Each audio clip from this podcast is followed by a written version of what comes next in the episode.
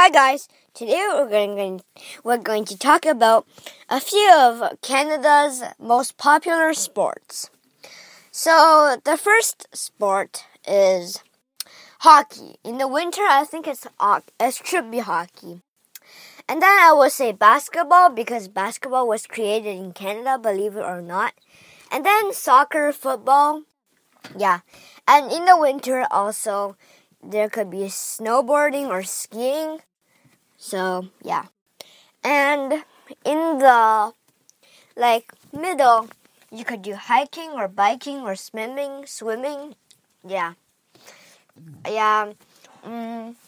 And also there's let's see mm, tennis, uh wall tennis.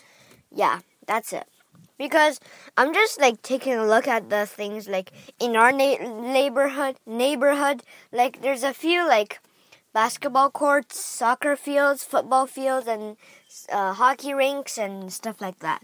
So every community center there's outside there's a tennis court and there's a wall tennis court. So uh, I think those two are pretty popular too, believe it or not.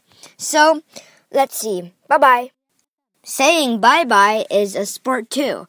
It requires a lot of energy. Saying one word need an average of 25.5 calories. Just kidding.